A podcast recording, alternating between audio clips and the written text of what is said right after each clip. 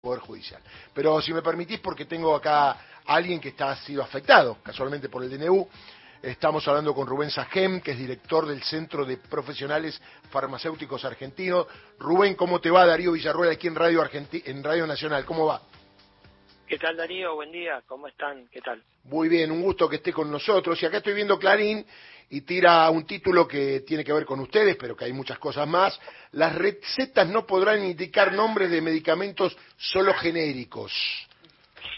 Sí, eso es una, eso no estaría mal dentro del DNU, pero en cuanto a las farmacias en sí, hay una cantidad de artículos y, propuestas que desfavorecen a la farmacia, desfavorecen lo que debe ser la farmacia para, para la gente, para la sociedad, por ejemplo, permitiría este DNU una cosa insólita que es que las farmacias funcionen sin farmacéuticos, como una medida de ahorro, suponemos, para las grandes cadenas, o no se entiende por qué, pero es algo que es inadmisible. Algo que también se probó y ya vimos en el pasado. En los 90, ¿no? En los 90. En los 90, claro. en los 90 la venta de medicamentos en kioscos, supermercados, estaciones de servicio, que fue en ese momento dio resultados absolutamente negativos, eran eh, medicamentos que no se podía eh, asegurar su, su, calidad, su seguridad. Si nadie controlaba nada, ¿e-, es así. Sí, no, mm. no porque los kioscos, los supermercados, las estaciones de servicio no tienen inspecciones del Ministerio de Salud, la autoridad sanitaria como tiene las farmacias. Entonces, obviamente, cuando se hacían denuncias, ya se iba con allanamientos y encontraba medicamentos adulterados, fechas eh, falsificado también, fechas adulteradas, se encontraban junto a medicamentos de venta libre. Estamos hablando de la salud, ¿no? Un tema donde va la vida, ¿no? Hay que tenerlo en cuenta, ¿no? Por eso, habían salido ya la venta masiva de medicamentos como antibióticos, recetados, ya psicotrópicos, o sea, fue algo que ya se probó, no se entiende por qué se insiste con lo mismo, ya hubo que sancionar una ley que fue votada por unanimidad en el 2009 eh, por senadores y diputados para que los medicamentos vuelvan a la farmacia.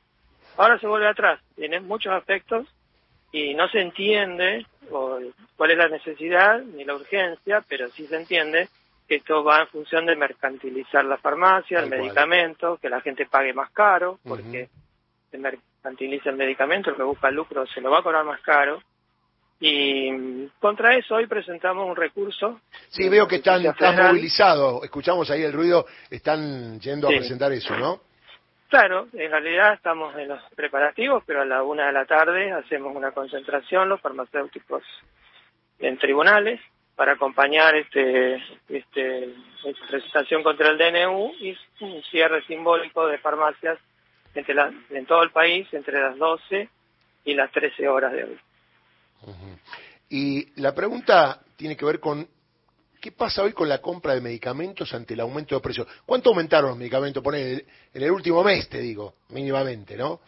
Bueno, ahí está, está muy bien que, nos refiramos a eso porque los medicamentos prácticamente duplicaron el mm. precio entre los primeros días de noviembre y, estos días, o sea, en un mes y medio duplicaron el precio, ¿sí?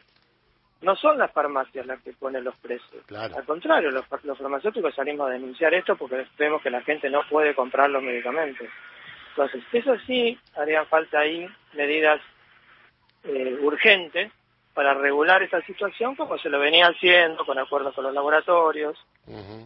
No estaban retenidos los precios de los medicamentos, sino que acompañaban a la inflación, se cuidaba que no hubiera abusos, se regulaba, se controlaba desde la Secretaría de Comercio pero ahora no pasa nada de esto y como digo, los farmacéuticos no somos responsables de esos aumentos, al contrario, tratamos de ofrecerle a la gente siempre alternativas más económicas, eh, de igual nombre genérico, pero esas son medidas urgentes que hay que tomar, que no se están tomando. ¿Qué pasa con los medicamentos del PAMI que son gratuitos? ¿Cómo está funcionando eso? Está funcionando bien hasta ahora. Bien. Porque hay el programa de medicamentos gratuitos del PAMI está entregando eh, justamente medicamentos en forma gratuita a nueve de cada diez jubilados. Eso está funcionando bien. Hay cerca de cuatro millones de, jubilados que se benefician, es un aporte importante que hace el PAMI, pero si siguen aumentando los medicamentos, como hasta ahora, muy por encima de la inflación y muy por encima de los salarios, estamos hablando de que duplican ya los salarios, el PAMI obtiene sus recursos de los salarios. Entonces, es improbable que en el futuro pueda la recaudación, de vos, con la recaudación de, lo que se, se, aporta, Claro, la caja del PAMI se nutre de los salarios, ¿sí? Eh, y de aportes que hace el Estado eventualmente cuando no puede alcanzar a, a, cubrir los, los medicamentos, sus presupuestos. Pero si aumentan mucho los medicamentos por encima de los salarios, no solamente va a pasar que la gente no los va a poder pagar cuando tiene que hacer un copago a través de una obra social, sino que las obras sociales, incluida el PAMI, no va a poder hacer las coberturas, porque no va a tener recursos para hacerlo. Ahora, que las droguerías eh, puedan despachar recetas, ¿está bien, está mal? No, por eso, esas son medidas solamente comerciales que favorecen a los laboratorios, que se ahorran una etapa, que es la farmacia, pero la gente va a pasar a hacer un número al que se le va a entregar el medicamento y hay que ver cómo, si no tiene que trasladarse hasta la droguería, cuando cuando alguna obra social o prepaga le entrega el medicamento. Me llama la atención que en la ley se habla de a fines de incrementar la competencia en el sector. Y uno piensa que en salud está bien, competencia, pero el Estado tiene que regular porque está en juego la vida de la gente, ¿no? Sí, además hay 14.000 farmacias en todo el país. Es al contrario. Acá lo que se hace con este DNU es favorecer la concentración en cadenas de farmacias. Se busca un modelo como el chileno, que va a haber menos farmacias, todas de cadena, todas con fines comerciales. Una cadena sería Pharmacity, por no dar nombres, ¿no es cierto? Sí, hay cadenas más grandes. Pharmacity dentro de todo no está mal que, funcione siempre y cuando se adapte a las reglas de todos. Ahora, cuando hay normativas que favorecen a la cadena, ya está mal. Claro, acá las farmacias más chicas pierden por todos lados, así. Sí, la farmacia chica y es, eh, cuando hablamos de farmacia chica tenemos que hablar del modelo funcional de farmacias adaptado a la Argentina, para que esté cerca de los pueblos, cerca de la gente, está claro. Claro, con gran inserción comunitaria, donde la gente pudiera preguntar por sus medicamentos. el farmacéutico era nuestro amigo de chico, que íbamos, che, me duele acá, ¿te acordás? Confiábamos que el tipo era casi un doctor, ¿no? No, es que está, es así, la gente va a la farmacia a preguntar, porque se encuentra con algo extraño, que es el medicamento, y va a preguntar, pregunta precios, pregunta posibilidades, pero no es lo mismo cuando es una atención más despersonalizada, como sería una droguería o, que ni siquiera va a haber a quien le entrega el medicamento o, una gran cadena de farmacias, pero no va a tener ningún beneficio porque el precio incluso va a pagar más. En Chile, que tiene este, este modelo, pasa eso. Rubén, Las farmacias se ponen de acuerdo para aumentar los precios. Rubén, bueno, hoy presentan esto. ¿A qué hora es este paro simbólico de las farmacias?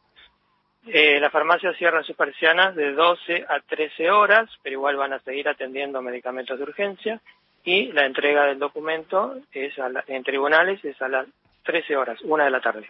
Piden una medida cautelar, obviamente, para que esto no se aplique. Claro. Muy bien. Muy bien. Rubén, un abrazo grande, ¿eh? Un abrazo y gracias. Me duele un poco acá. No, mentira. Te mando un abrazo grande. ¿eh? hasta luego. Rubén Sajén, director del Centro Profesional de Farmacéuticos Argentinos.